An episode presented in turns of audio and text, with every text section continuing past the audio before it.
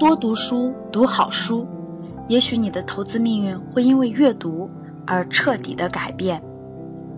嗨，你好，欢迎来到为你读财经。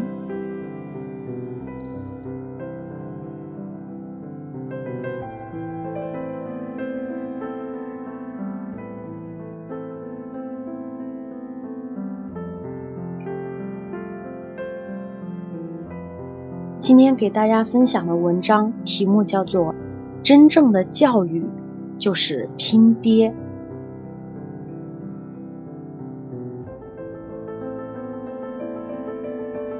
多年前看过一篇文章，讲作者到一个朋友家里，看到朋友的孩子非常喜欢读书，不仅喜欢童话与故事，连一本工具书也读得津津有味儿。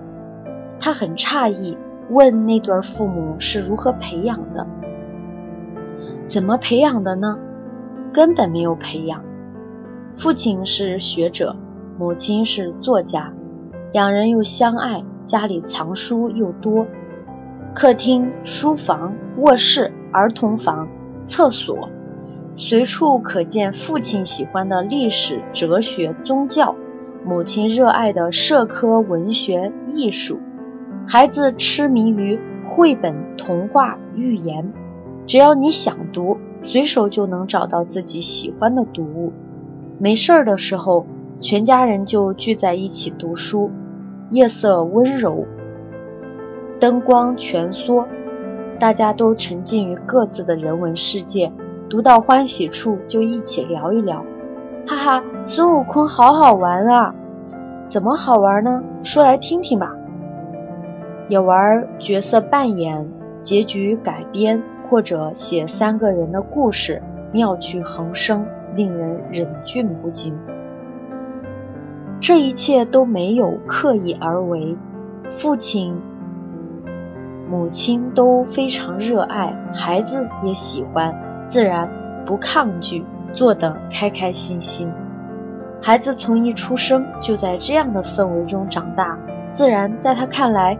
读书是和吃饭、呼吸一样，再正常不过的一件事了。这件事儿让我很触动，它使我想到，真正的教育从来不是点石成金、立地成佛的技巧，而是一段春风化雨、自然而为的过程，就像一棵树摇动了另一棵树。一朵云推动另一朵云，一个灵魂唤醒另一个灵魂。它没有声响，它只是让走在前面的人做好自己的事，走好自己的路，然后任其改变自然发生。前行者如何，跟从者也会如何；长者如何，晚辈也会如何。这就是拼爹了。但教育语境下的拼爹，不是毛新宇有个爷爷叫毛泽东式的寄生，也不是王思聪有个老爹叫王健林式的遗传，不是葛优有个父亲叫葛存壮式的继承。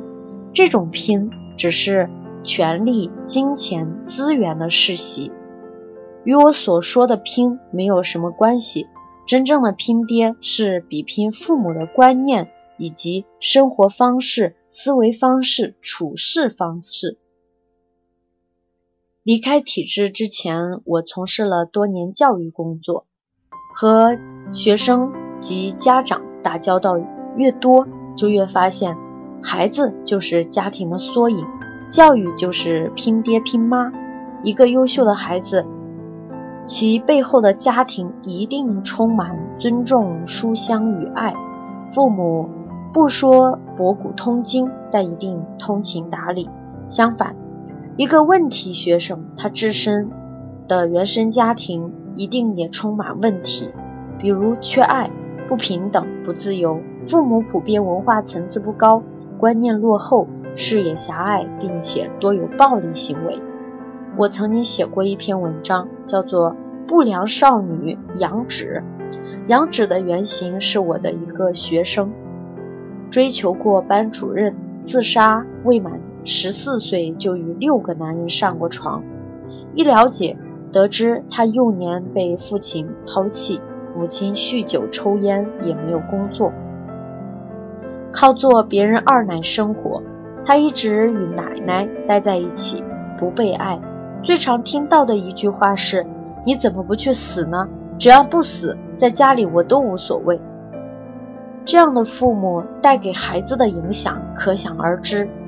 去年的时候，我回老家，再一次见到他，已经辍了学，小太妹打扮，出口成章。见到过往的老男人，嬉皮笑脸地说：“嗨，帅哥，一起玩玩呗。”我请他吃饭，席间他说自己怀了孕，是一个网友的，犹豫着要不要生下来。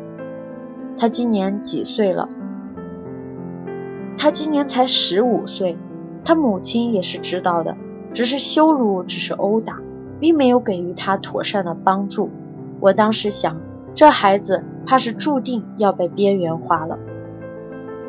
英国有一个纪录片叫做《五十六 up》。导演选择了十四个不同阶层的孩子进行跟踪拍摄，每七年记录一次。从七岁开始，十四岁、二十一岁、二十八岁、三十五岁、四十二岁、四十九岁，然后再到五十六岁，在短短的一百多分钟里，十四个人真真实一生就过完了。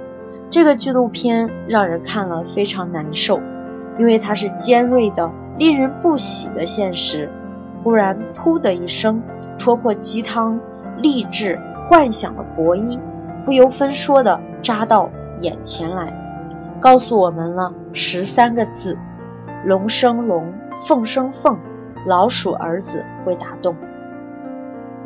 在电影里，六十年一晃而过，走到后来，精英的孩子依然是精英，穷人的孩子依然是穷人。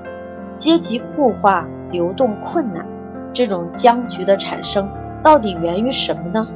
有一个总结非常棒，他是这么说的：其实除了硬实力的分配不均，更关键的是软实力的高低不一。这里的硬实力是指资源，软实力是指观念。精英传递给下一代的多是自由、野心、从容、自律与不屈不挠。穷人遗传给下一代的多是自卑、短视、暴力、散漫与轻易放弃。秉持不同观念的人，自然拥有不同的视野，匹配不同的行动，支付的代价，导致不同的结局。天才是不存在的，任何一个优秀的孩子都不是横空出世的奇迹，而是有迹可循的因果。他的因在家庭。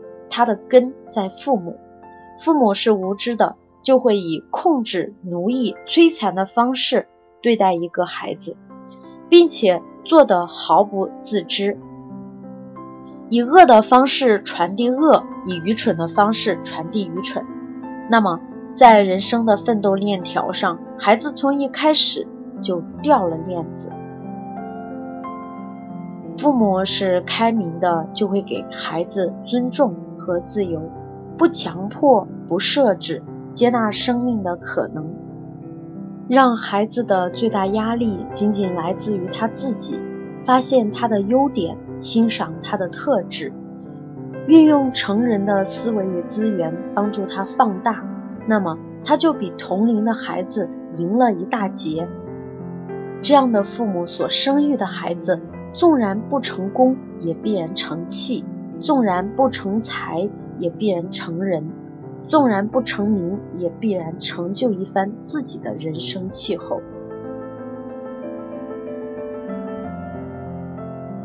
好了，这篇文章来自于周国平的哲理美文。如果大家喜欢本期节目，可以添加我的个人微信，我可以分享更多的学习资料给大家，或者。加入到我们的学习 QQ 群四六三三四八三四四，我们也有更多的投资理财相关的学习视频，大家可以找到我们的学习视频以及我们推荐的电子书。好的，那今天的节目就是这样，感谢大家的收听，我们下期节目再见吧。